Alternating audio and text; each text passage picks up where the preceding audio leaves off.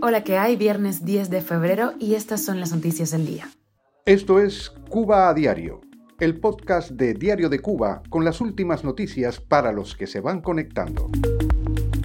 Pasan cosas en Cuba en cuanto a la salud pública. Prepara el sistema una privatización de la salud pública a la ruso. Te contamos los detalles. Te hablamos de ocho vías legales por las que los presos políticos cubanos pueden ser liberados que el mundo y la isla deben conocer. Alarma en la isla porque han confirmado otros dos feminicidios en Camagüey y en Granma. Fracasa la aplicación de la vacuna Abdala como opción de refuerzo en México. Activistas han denunciado las violaciones de los derechos de trabajadores que van a misiones internacionales y el papel de Gaesa en esta red de abusos. Esto es Cuba a Diario, el podcast noticioso de Diario de Cuba.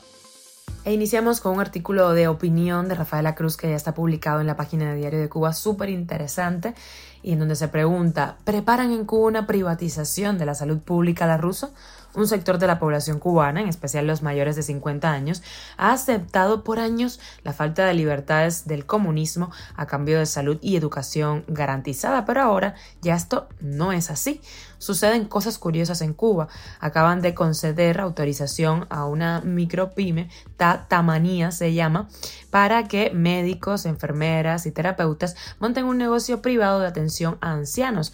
Así lo dice Rafaela Cruz. Tampoco La Habana ha reaccionado hostilmente al anuncio de un negocio privado para proveer servicios de telemedicina en territorio cubano desde Estados Unidos, donde la diáspora pagará por la atención médica de sus familiares y amigos en la isla. ¿A qué se debe la silenciosa tolerancia sobre esos hechos mientras se cocinan nuevas y más estrictas medidas contra la salida al exterior de médicos y enfermeras del sistema público de la salud? El Laboratorio de Ideas Cuba Siglo XXI había alertado el mes pasado de que los oligarcas de Gaesa en Cuba se inclinan por copiar el sistema económico de Estado mafioso ruso. Lamentablemente, ya ese pronóstico fue validado por el anuncio oficial ruso-cubano de que Cuba procederá a una reforma general de su sistema económico bajo asesoría y supervisión de Moscú. Si bien eso es preocupante, ya era motivo de inquietud lo que estaba ocurriendo con el sistema cubano de salud. Antes de hacerse este anuncio, según cifras oficiales, en Cuba el número de hospitales decreció entre 2008 y 2021 un 32%. Y algo que se debe saber dentro y fuera de Cuba, hay ocho vías legales por las cuales los presos políticos cubanos pueden ser liberados o excarcelados según la ley vigente en el país. El equipo legal del Observatorio Cubano de Derechos Humanos, con sede en Madrid, ha confeccionado un documento que las recoge.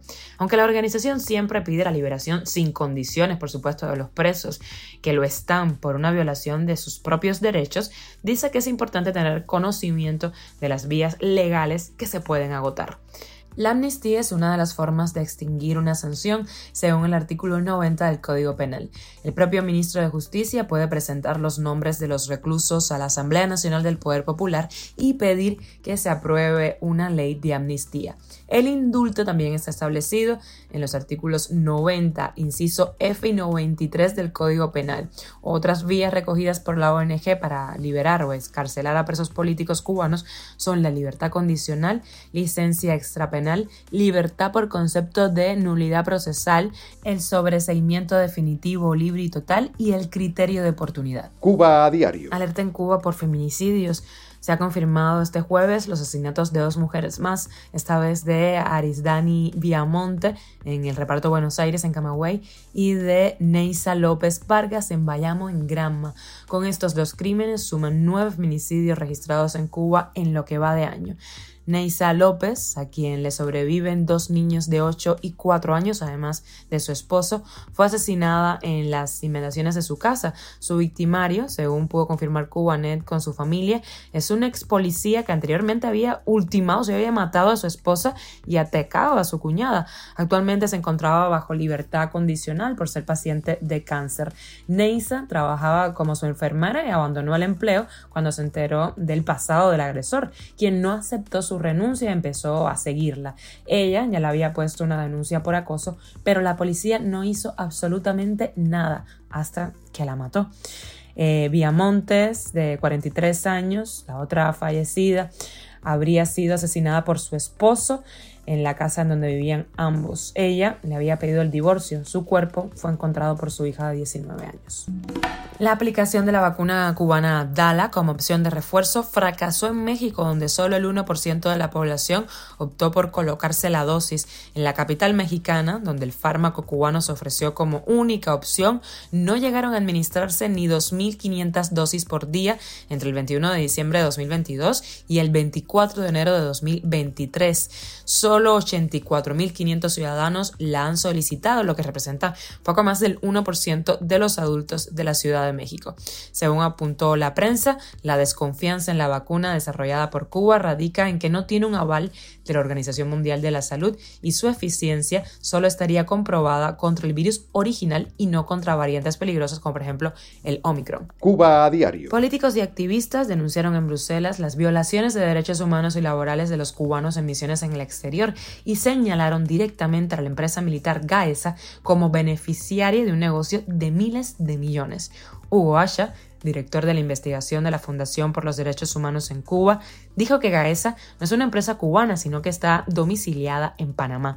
Y luego del fallecimiento del general López Calleja, pueden determinar que el control administrativo y societario recae en individuos que no residen en Cuba, sino en la Unión Europea. Cuba es el principal responsable de toda esta situación, pero no el único, dicen. Los estados que reciben a médicos cubanos también tienen obligaciones con respecto a estas personas. Así lo advirtió Juan Pavier, directivo de la División América de la Organización Internacional Human Rights Watch.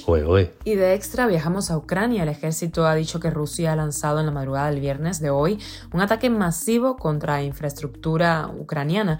Por la mañana, sirenas antiaéreas aullaron por todo el país. En la capital, Kiev y la región circundante se han escuchado explosiones. Las autoridades han llamado a la población a acudir a los albergues y han advertido del peligro de estos nuevos ataques. Esto es Cuba a Diario, el podcast noticioso de Diario de Cuba, dirigido por Wendy Lascano y producido por Raiza Fernández. Gracias por informarte en Cuba a Diario. Que pases un feliz fin de semana. Estamos contigo en Spotify, Apple Podcast y Google Podcast, Telegram y síguenos en redes sociales.